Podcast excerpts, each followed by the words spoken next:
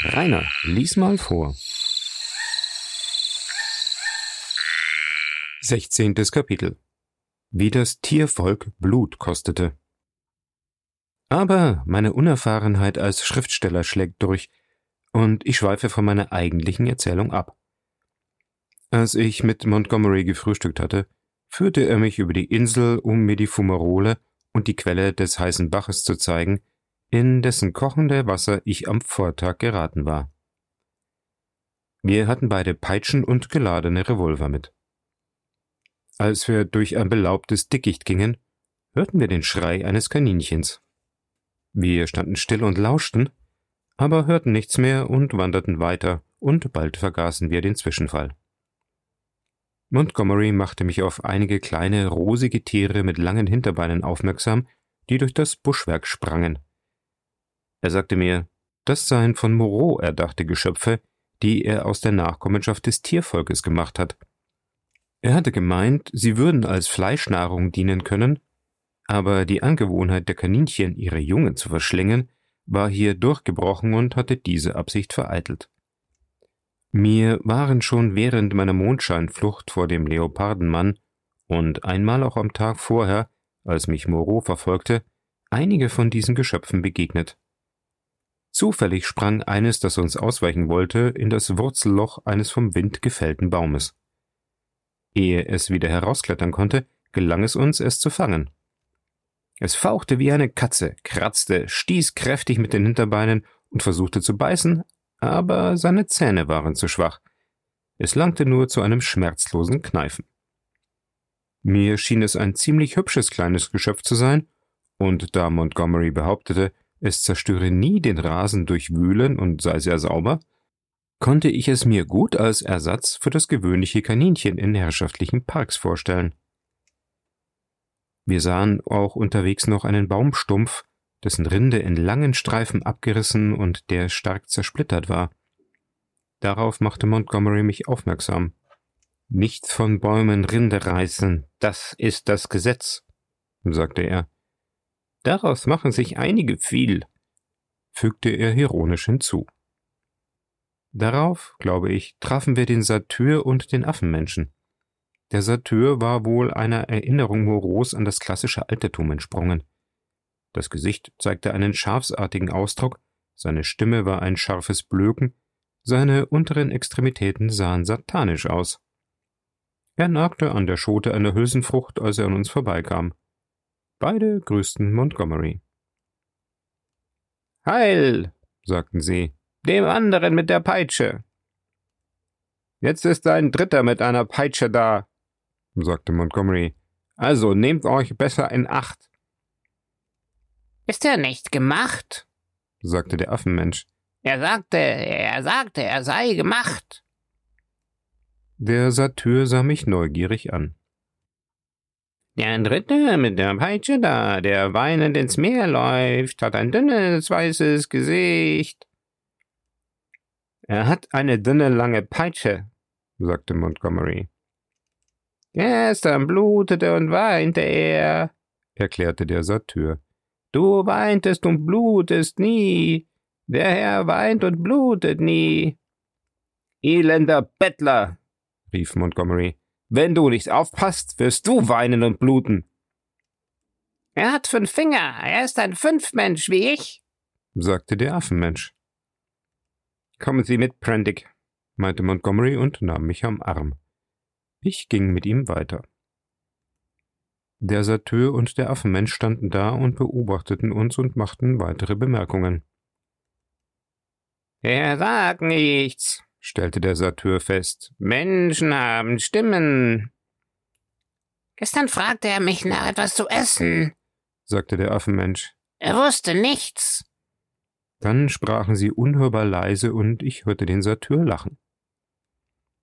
Auf unserem Rückweg sahen wir das tote Kaninchen. Der rote Leib des armen kleinen Tieres war in Stücke gerissen, viele von den Rippen entblößt und die Wirbelsäule ohne Zweifel benagt. Da stand Montgomery still. Guter Gott, sagte er, bückte sich und hob einige der zermalmten Halswirbel auf, um sie genauer zu prüfen. Guter Gott, wiederholte er. Was kann das heißen? Einer ihrer Fleischfresser hat sich seiner früheren Gewohnheiten erinnert, meinte ich nach einer Pause. Dieser Halswirbel ist durchgebissen. Er stand da, mit weißem Gesicht, verzerrten Lippen und großen Augen. Das gefällt mir nicht, sagte er langsam. Ich habe etwas Ähnliches gesehen, sagte ich, am ersten Tag, nachdem ich angekommen war. Zum Teufel was? Ein Kaninchen, dem der Kopf abgerissen war. Am Tag, als Sie ankamen? Am Tag, als ich ankam. Im Gebüsch hinter der Ummauerung, als ich abends ausging. Der Kopf war vollständig abgerissen. Er pfiff lange und leise. Und darüber hinaus habe ich noch eine Idee, welches von Ihren Tieren das getan hatte. Es ist nur ein Verdacht, wissen Sie? Ehe ich das Kaninchen fand, sah ich eines ihrer Ungeheuer aus dem Bach trinken. Schlürfen? Ja. Nicht das Wasser schlürfen, das ist das Gesetz. Die Bestien kümmern sich viel ums Gesetz, äh, wenn Moreau nicht herumläuft. Es war der Tiermensch, der mich gejagt hat. Natürlich, sagte Montgomery. Es gehört zu dieser Art von Fleischfressern. Nach dem Fressen trinken sie. Wegen des Blutgeschmacks, wissen Sie? Wie sah das Vieh aus? fragte er. Würden Sie es wiedererkennen? Er sah sich um. Er stand über dem Rest des toten Kaninchens und seine Augen schweiften durch das schattige Grün, über die Verstecke und Hinterhalte des Waldes, die uns umgaben. Der Blutgeschmack, sagte er noch einmal. Er zog seinen Revolver heraus, prüfte die Patronen und steckte ihn wieder ein. Dann begann er an seiner Unterlippe zu nagen. Ich glaube, ich würde das Tier wiedererkennen. Ich habe es betäubt. Es müsste eine schöne Beule an der Stirn haben. Aber dann müssen wir beweisen, dass es das Kaninchen getötet hat, sagte Montgomery.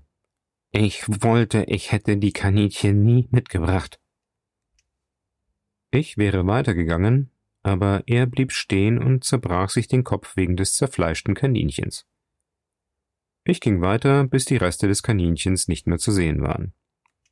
Kommen Sie, rief ich. Dann wachte er auf und kam zu mir.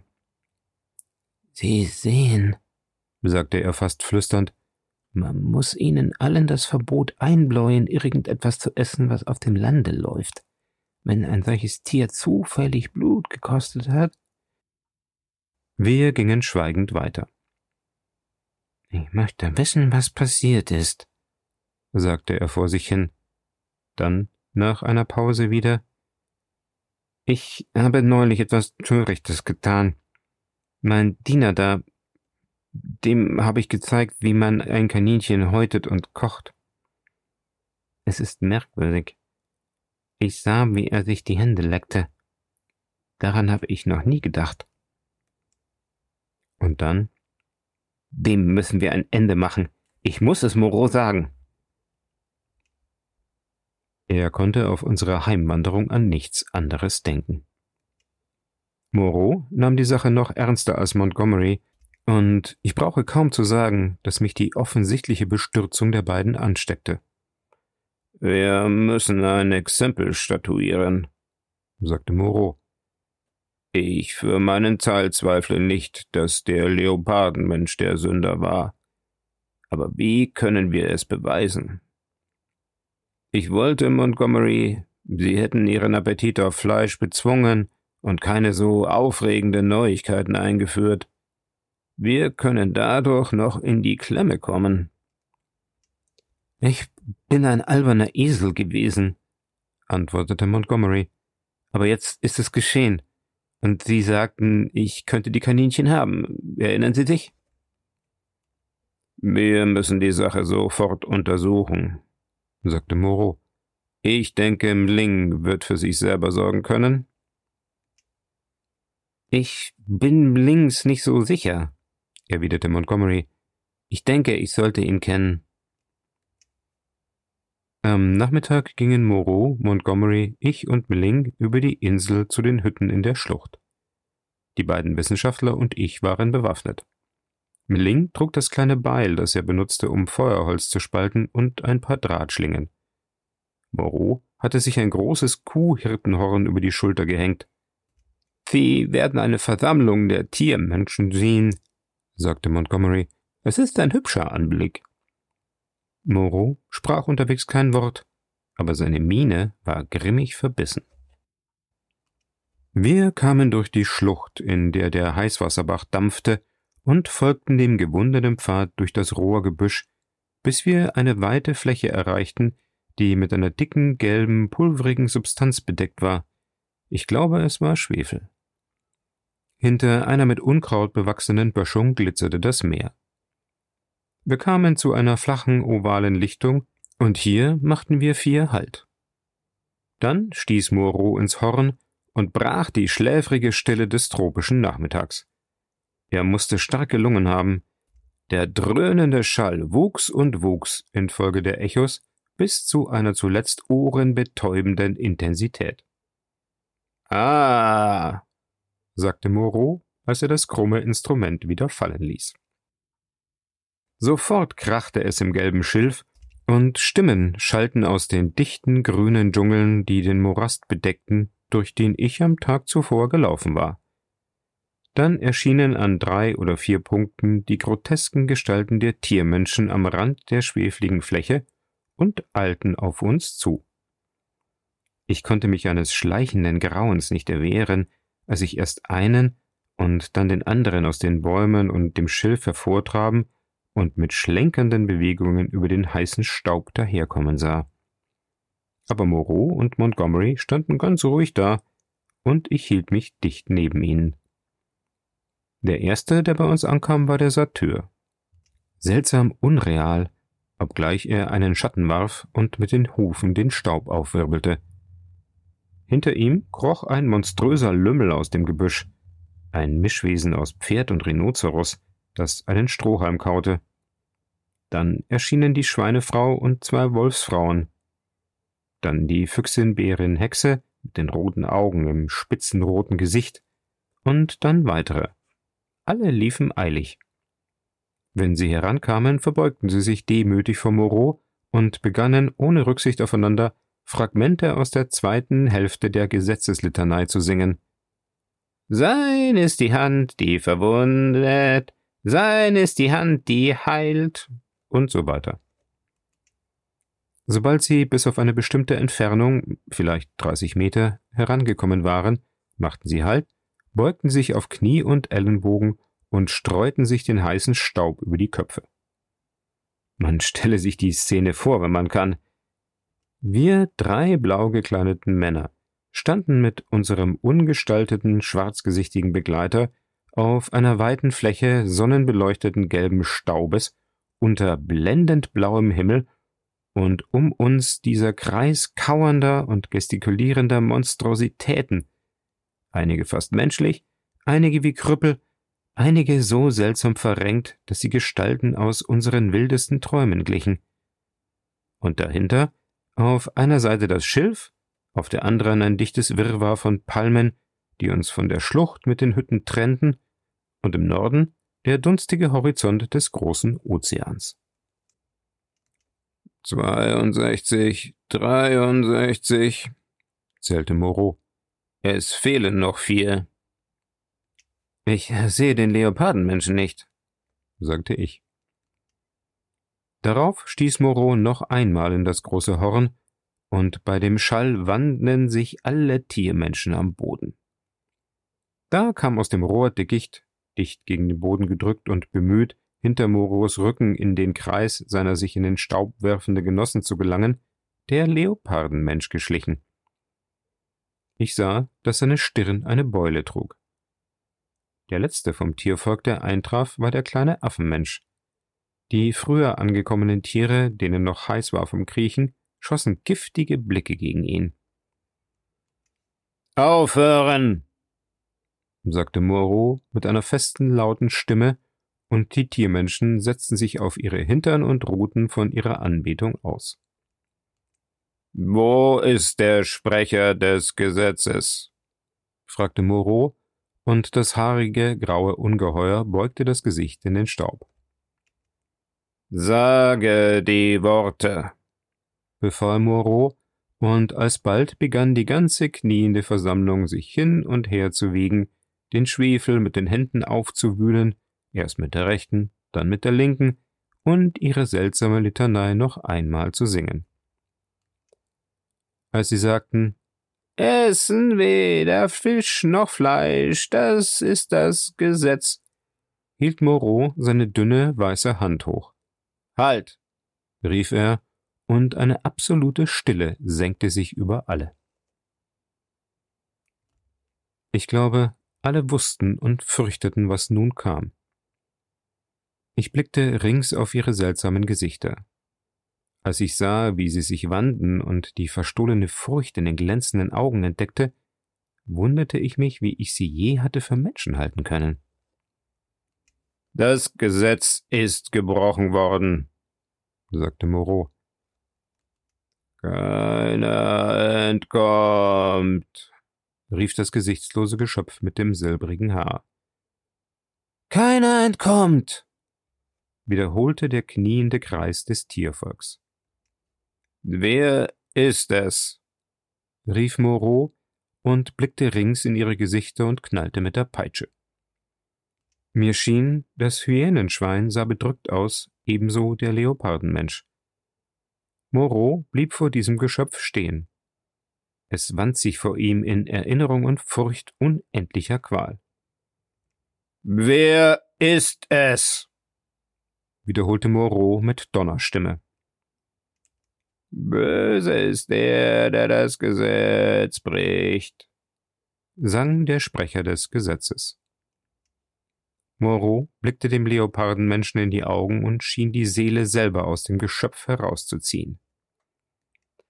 Wer das Gesetz bricht, sagte Moreau, während er den Blick von seinem Opfer wandte und sich zu uns umdrehte.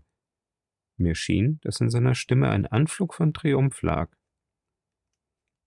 Geh zurück in das Haus des Schmerzes, riefen sie alle.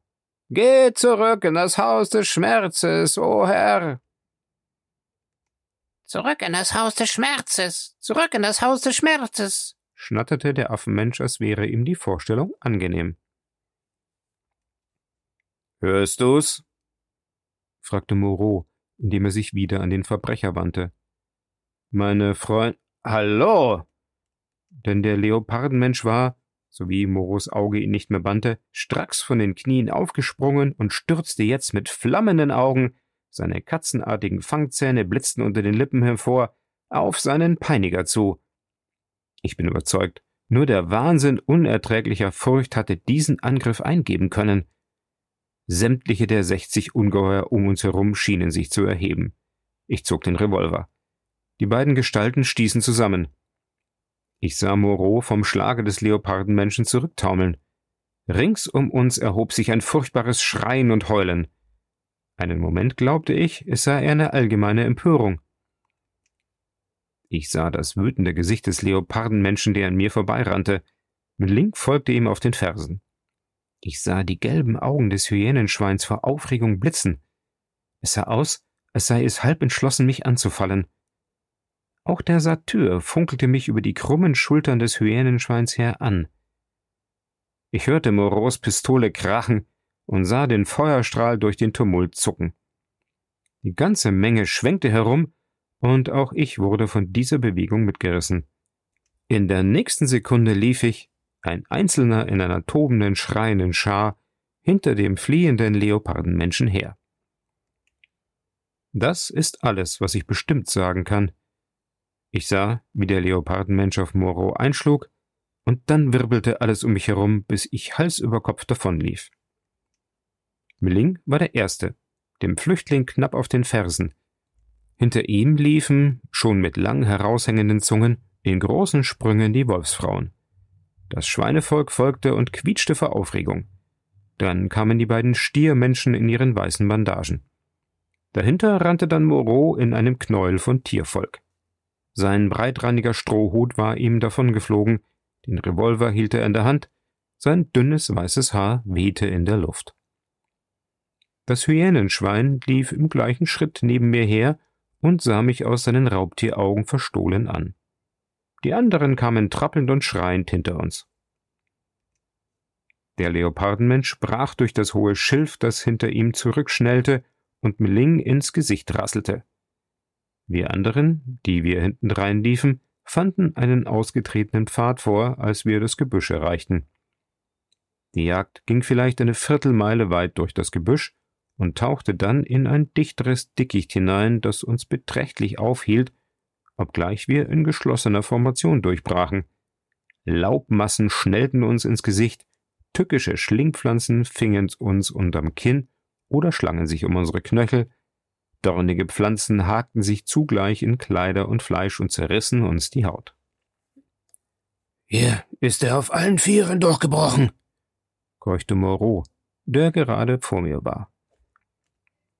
Keiner entkommt, sagte der Wolfbär und lachte mir frohlockend vor Jagdlust ins Gesicht.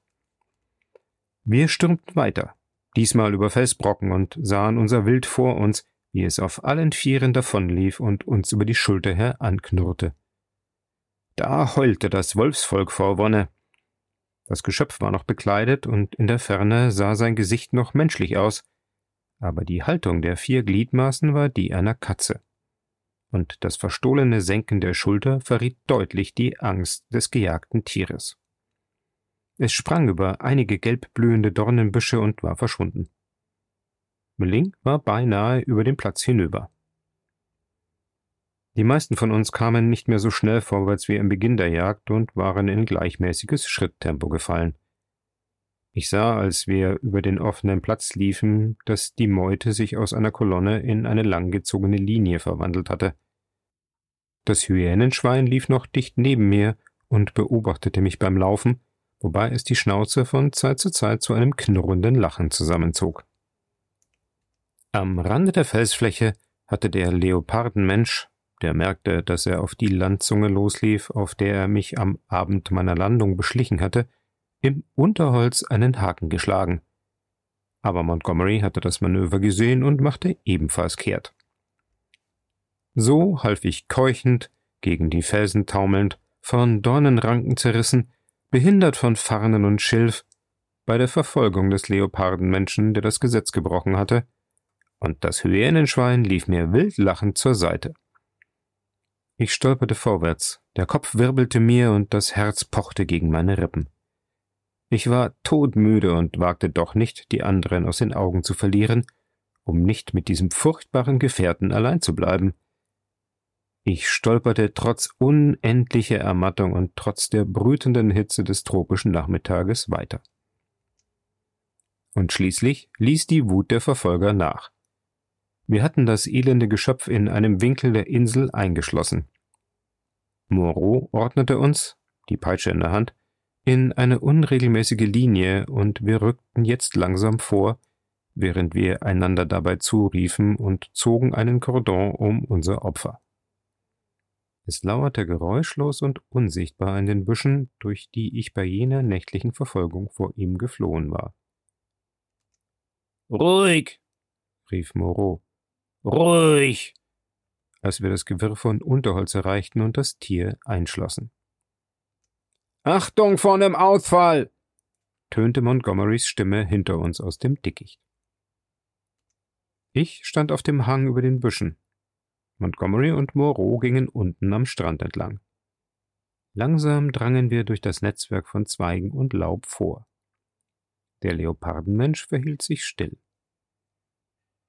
Zurück in das Haus des Schmerzes, in das Haus des Schmerzes, in das Haus des Schmerzes bellte die Stimme des Affenmenschen einige zwanzig Meter rechts von mir. Als ich das hörte, vergab ich dem armen Geschöpf alle Furcht, die es mir eingeflößt hatte. Ebenfalls rechts von mir brachen unter dem schweren Tritt des Pferderhinoceros die Äste und die Zweige schnellten zurück.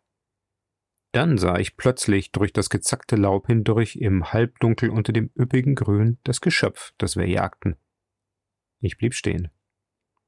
Es hatte sich so klein wie möglich gemacht und blickte mich mit seinen leuchtenden grünen Augen an. Es mag als ein seltsamer Widerspruch erscheinen. Ich kann die Tatsache nicht erklären. Aber jetzt, da ich das Wesen dort in einer ganz und gar tierischen Haltung sah, mit seinen funkelnden Augen und das unvollkommen menschliche Gesicht vor Angst verzerrt, da empfand ich wieder, wie sehr menschlich es doch war. Noch einen Moment und die anderen Verfolger mussten es sehen, und es würde überwältigt und gefangen, um noch einmal die furchtbaren Qualen innerhalb der Ummauerung zu erfahren. Rasch zog ich den Revolver heraus, zielte zwischen die angsterfüllten Augen und feuerte. In diesem Augenblick sah das Hyänenschwein das Geschöpf, warf sich mit einem gierigen Schrei darauf und schlug ihm blutdürstige Zähne in den Nacken. Rings um mich schwankten und krachten die grünen Massen des Dickichts, als das Tiervolk herbeistürzte. Ein Gesicht nach dem anderen tauchte auf. Töten Sie es nicht, Prendig, rief Moreau. Töten Sie es nicht. Und ich sah, wie er sich bückte, als er unter dem Laub der großen Farne durchbrach.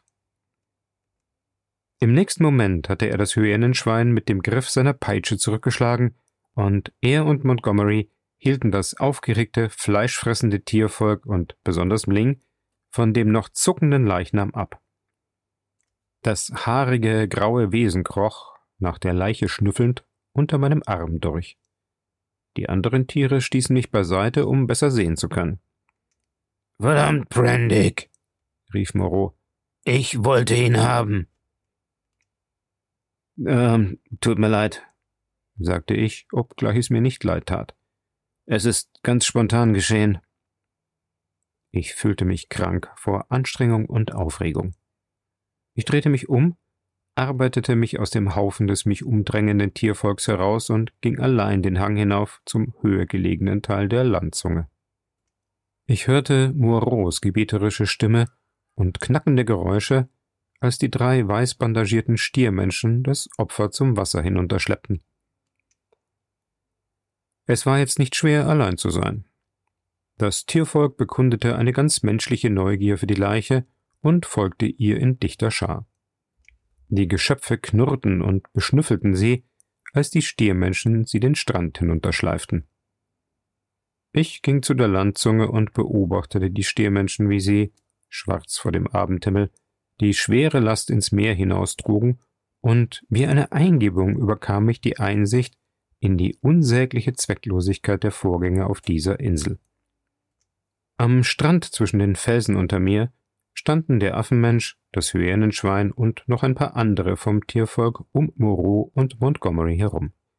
Sie waren alle äußerst aufgeregt und flossen über von Beteuerungen ihrer Treue gegen das Gesetz und doch war ich absolut überzeugt, dass das Hyänenschwein am Töten der Kaninchen beteiligt gewesen war. Eine seltsame Gewissheit überkam mich, dass ich hier, wenn auch in groben Linien und grotesken Formen, im Kleinen die ganze Bilanz des menschlichen Lebens vor mir hatte, das ganze Zusammenspiel von Instinkt, Vernunft und Schicksal in seiner einfachsten Form. Der Leopardenmensch war zufällig zugrunde gegangen. Das war der ganze Unterschied. Die armen Tiere. Ich begann, die gemeinere Seite von Moreaus Grausamkeit zu sehen. Ich hatte bisher noch nicht an den Schmerz und die Unruhe gedacht, die diese armen Opfer befielen, nachdem sie aus Moreaus Händen gekommen waren.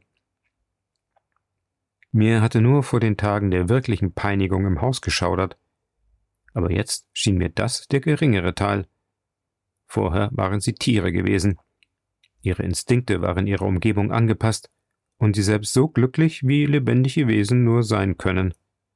Jetzt stolperten sie in den Fesseln der Menschlichkeit dahin, lebten in einer Angst, die niemals starb, von einem Gesetz gequält, das sie nicht verstanden.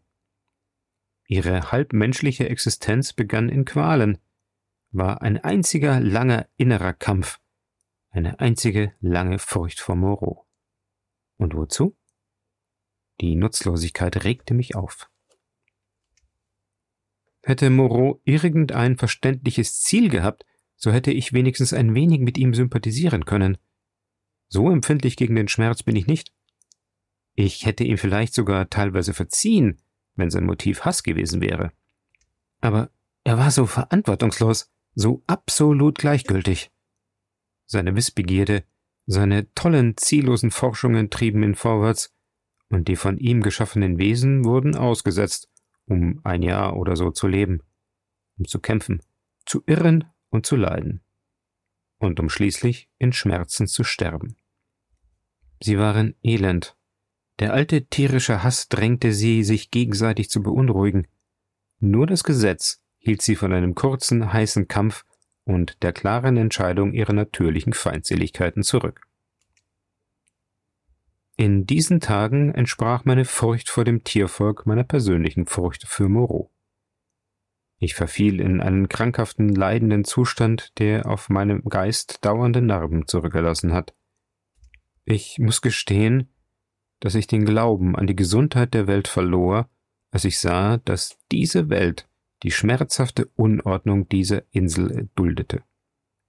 Ein blindes Schicksal, ein ungeheurer, erbarmungsloser Mechanismus schien dieses Dasein zu formen, und Moreau, durch seine Leidenschaft für die Forschung, Montgomery, durch seine Leidenschaft für das Trinken, ich und das Tiervolk mit seinen Instinkten und geistigen Beschränkungen wurden erbarmungslos, unvermeidlich in dem unendlich komplizierten, nie ruhenden Räderwerk zerrissen und zermalmt. Aber dieser Zustand kam nicht über Nacht. Ich glaube wirklich, ich greife ein wenig vor, wenn ich jetzt schon davon rede.